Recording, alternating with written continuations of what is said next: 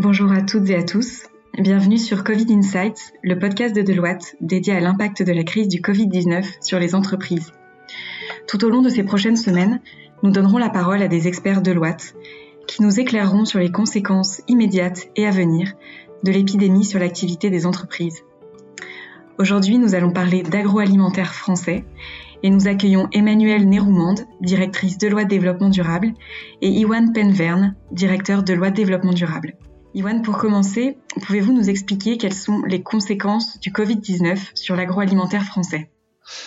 Comme vous le disiez en introduction, on, distingue des, conséquences à court terme qui sont, euh, on va dire, facilement euh, identifiables parce qu'on les retrouve euh, actuellement dans, tous les médias, et puis des conséquences à plus long terme.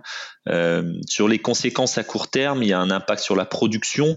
on entend beaucoup parler ces derniers jours des pénuries de, de main-d'œuvre, des difficultés aussi financières de nos agriculteurs, de nos éleveurs. Euh, dans quelques jours ou quelques semaines, on entendra probablement parler sur certains produits euh, de surproduction. Euh, je pense au lait, je pense aux céréales. Donc il y a un risque d'effondrement euh, des prix euh, dans de nombreuses filières. Donc on est vigilant sur ce point. côté distribution, en tant que consommateur, on expérimente déjà beaucoup des circuits plus courts. Il y a une explosion du, du drive, de la livraison. Euh, donc il y a vraiment toutes des, tendances qui étaient déjà à l'œuvre, qui ont été qui étaient déjà amorcées, qui se sont accélérées euh, ces dernières semaines. Et sur la consommation elle-même, euh, bah, il y a un essor du, du, du, bio qui est constaté partout, des surgelés, des, euh, des, produits de saison aussi, puis des produits de base, des produits de première nécessité. Nous, on a des clients qui produisent euh, des, enfin, de la conserve et les produits en conserve marchent très bien, tout comme les, les pâtes ou le, le riz. Là encore, nous, on a des clients qui euh, euh, finalement ont, une activité très soutenue avec ces produits de, de base à, plus long terme, et là ça relève un peu de, de, prédiction, d'estimation, euh, même s'il y a des choses qu'on a déjà euh, pu constater. Euh, d'un point de vue économique, il va y avoir une pression forte sur les, les prix, puisque à l'issue de cette crise sanitaire, malheureusement, il y aura probablement une, une crise économique. On voit déjà avec les chiffres du, du chômage qui, qui seront amenés à augmenter. Et donc, ce que les distributeurs anticipent, c'est une segmentation renforcée des prix pour euh, offrir un, spectre de, prix euh, assez large ce qu'on ce qu'on espère euh, et on va œuvrer pour ça nous à travers notre activité de consultant c'est des chaînes d'approvisionnement plus courtes plus locales plus connues mieux expliquées aussi euh, ce qu'on redoute en revanche, pour tout dire, c'est le retour de l'emballage plastique. Effectivement, tous les acteurs de, euh, du plastique vantent ses qualités euh, et effectivement le, le, le, message passe bien. Donc on assiste en, en, ce moment à un retour de l'emballage plastique. Par exemple sur la tomate, il y a eu une chute des ventes de, de la tomate ces, ces dernières semaines jusqu'à ce que on, on, on renforce les, les, emballages et aussi on renforce l'origine France. Ça, c'est un deuxième point qui nous intéresse davantage, mais euh, voilà, il y a on pronostique un retour de l'emballage plastique euh, euh, à contrario, enfin à l'inverse des, des, tendances qu'on voulait pousser et encourager ces derniers mois et ces dernières années. Et puis enfin, euh, euh, à chaque crise sanitaire, en général, correspond euh, en fait une, une explosion, une croissance des attentes des consommateurs sur les questions de, de santé vis-à-vis de leur alimentation. ça fait déjà de nombreuses années que la santé l'emporte sur le sur le plaisir, dans la motivation, dans la sélection, dans le choix de l'alimentation. Et euh, on peut pronostiquer là que cette tendance va encore euh, s'accroître. Et je dirais aussi sur les aspects sociaux, euh, effectivement, il y avait cette sensibilité assez forte du, de, la, de la vie des agriculteurs, de leur, de leur survie, on va dire. Et on pense aussi que ça va, c'est quelque chose qui, qui est en train de monter. Si on parle maintenant de mode de consommation, quels sont, Emmanuel, les impacts de la crise sur les modes de consommation alimentaire des Français? Oui, alors comme, le disait Iwan, effectivement, on a vu euh, l'essor euh, du bio, euh, par exemple, avec effectivement l'augmentation du panier moyen de 48%, une hausse dans les grandes surfaces aussi de 63% à mi-mars, donc c'est vraiment assez conséquent par rapport à l'an passé. alors peut-être pas tout de suite, les gens d'abord se sont rués sur les produits de base, pas forcément bio, donc je crois qu'en en période de stress extrême, effectivement, ça c'est pas forcément la priorité, mais juste après le confinement, effectivement, c'est c'est là qu'on a vu ces ventes exploser. Alors un, autre élément qui est très intéressant et, est euh, qui va peut-être aussi perdurer dans le temps, c'est euh, 60 plus de 60% des Français disent s'être remis à la cuisine. Donc l'utilisation de produits bruts pour euh, la cuisine euh, familiale. Les gens ont du temps pour cuisiner.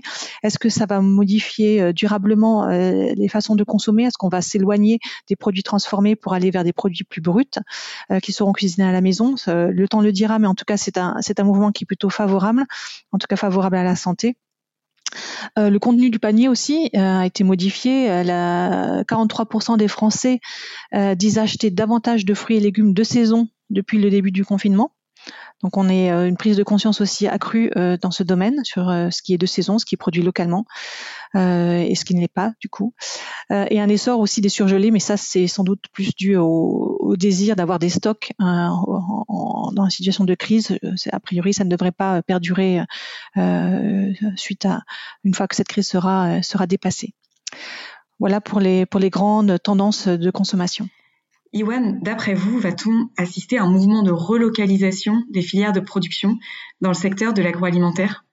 Bah, on, en parle beaucoup euh, effectivement parce qu'on a craint euh, à un moment donné la, pénurie. Finalement, cette, euh, cette pénurie ne s'est pas produite. En fait, quand on, enfin, chacun de nous là qui a pu faire ses courses ces derniers temps a vu quelques rayons qui étaient qui était euh, vide, mais le lendemain, euh, le réassort avait été fait. Donc euh, finalement, cette, cette crainte, ce, ce risque de, de, de, pénurie alimentaire ne s'est pas concrétisé, mais malgré tout, on, on le constate sur certains produits, et puis les, nos, nos, nos, clients nous le disent, en, en, fait, certaines chaînes d'approvisionnement qui ont été très mondialisées l'ont sans doute été de manière excessive, trop mondialisées. On a travaillé, nous, ces derniers mois, pour un, acteur du secteur de, une entreprise du secteur de la, de la viande, euh, pour ces, marinades euh, en fait euh, provençales à base d'huile d'olive et de d'herbe de Provence. En fait, ils s'approvisionnent en Chine. Et donc, quand on avait ces discussions-là avec nos clients, le client lui-même reconnaissait qu'ils étaient sans doute allés trop trop loin et ils étaient sur le point de basculer euh, justement sur un mouvement de relocalisation. Et, et nous notre sentiment euh, c'est que cette euh, cette prise de conscience va s'accélérer à la faveur de, de cette crise simplement pour pouvoir sécuriser les, les, approvisionnements réduire les, les risques de, de, de enfin de, pénurie euh, de matières premières pour ces euh, acteurs de l'agroalimentaire.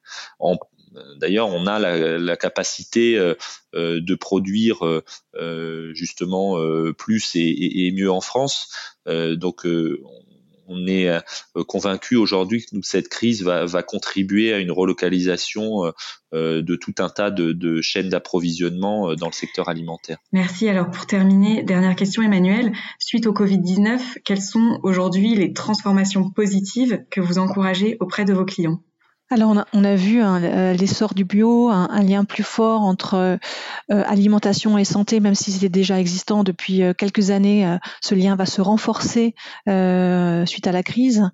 Euh, le lien entre la santé des sols, de l'environnement, des, animaux euh, et euh, ce qu'il y a dans l'assiette était déjà très fort, hein, puisqu'il y avait un certain nombre de labels qui avaient fleuri sur zéro résidu de pesticides, par exemple, sur les fruits et légumes, des labels sur le bien-être animal, etc.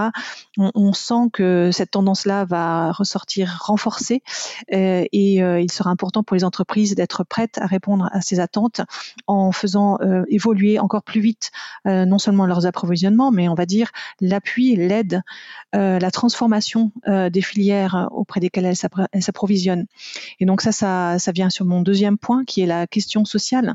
On sait que les agriculteurs ont, sont, ont des économies relativement euh, fragiles. Aujourd'hui, encore plus avec euh, effectivement, euh, comme le mentionnait Iwan, euh, des pénuries de main d'œuvre, des, ruptures de chaîne d'approvisionnement, des difficultés parfois tout simplement de conditionner le produit d'une façon qu'il puisse être vendu, tout simplement parce que le conditionnement était par exemple prévu pour les, des usines de transformation.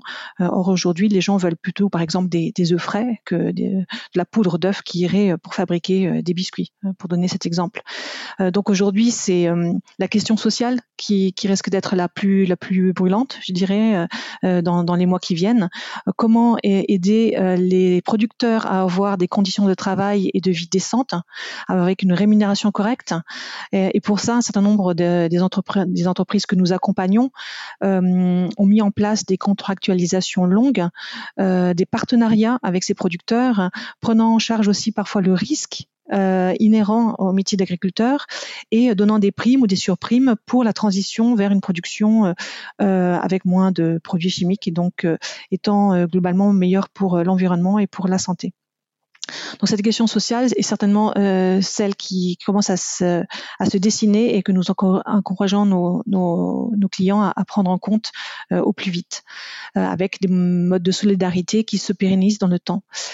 Et euh, enfin, euh, effectivement, le, dernier point euh, des, des, mouvements qui, nous semblent positifs et qui sont à renforcer, et Iwan en a déjà parlé, c'est l'encouragement à la production locale de saison, qui, qui à la fois pourra permettre cette solidarité dont on parlait, et aussi de réduire un certain nombre d'impacts environnementaux, que ce soit en termes de transport, effectivement, de transformation, de stockage, de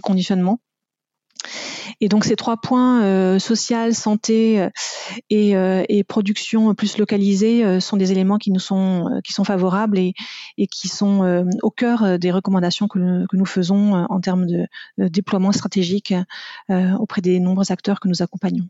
Mmh il y a un, gros, enfin, un grand enjeu derrière euh, chacun de ces, trois euh, défis. Euh, c'est le, le défi du, du, du, financement de cette transition agricole. Ça l'était déjà avant la crise, ça le sera encore plus après la crise. Il faut faire preuve de, d'un vrai savoir-faire d'ingénierie financière euh, et c'est également euh, un des sujets qu'on pousse actuellement euh, chez nos clients. Il y a des financements à aller chercher, des mécanismes nouveaux à, à, mettre en place pour trouver les financements, les fonds nécessaires à cette, cette transformation. La France est déjà régulièrement, enfin l'agroalimentaire français est régulièrement classé premier du Sustainability Index, donc l'index de développement durable euh, à l'échelle mondiale. On a l'agroalimentaire euh, euh, le, le, plus engagé et, et, le plus durable. Et nous, on est convaincus que cette crise va, va conforter ce positionnement français et va l'accélérer. Merci beaucoup à tous les deux, Emmanuel, Iwan, pour vos éclairages sur l'impact du Covid-19 sur l'agroalimentaire français. Et merci à tous d'avoir suivi ce nouvel épisode de Covid Insights. À très bientôt.